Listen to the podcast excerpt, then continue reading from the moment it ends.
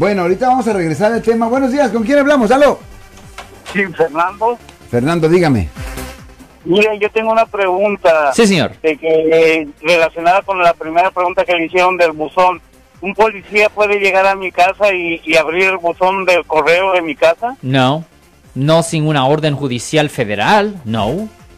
Y yo les llamé y les dije que por qué lo había hecho el policía y dijo que era legal la que me contestó la, la operadora. Y me No. abrió mi buzón yo lo tengo grabado.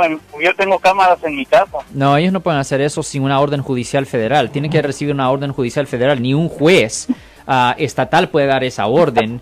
Ah, es necesario, ah, porque en efecto está como creando la ley federal. So, um, es una cuestión de, um, pues ah, es posible que va a ser necesario hablar con un abogado que se especializa en la- los derechos constitucionales ah, y posiblemente hacer una demanda por abuso de proceso. Pero la policía no tiene ese derecho si no tienen ninguna orden judicial. Oh, pues muchas gracias por decirme. Y lo bueno, como le digo, lo tengo grabado en video. Ya, no, pues eh, eso es buena evidencia. Yo hiciera copias si yo fuera usted.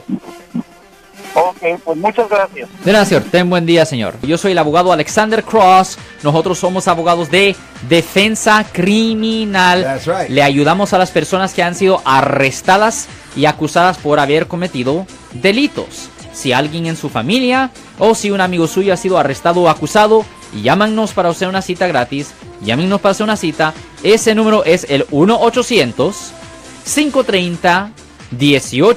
800 530 1800. Estamos aquí en toda la área de la Bahía.